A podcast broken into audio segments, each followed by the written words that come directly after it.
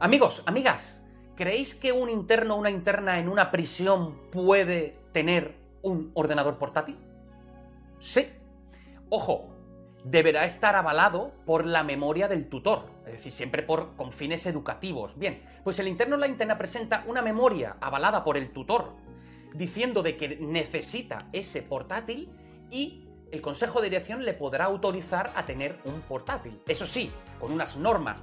No podrá tener acceso a Internet y deberá de permitir siempre que se registre lo que tiene el ordenador en cualquier momento.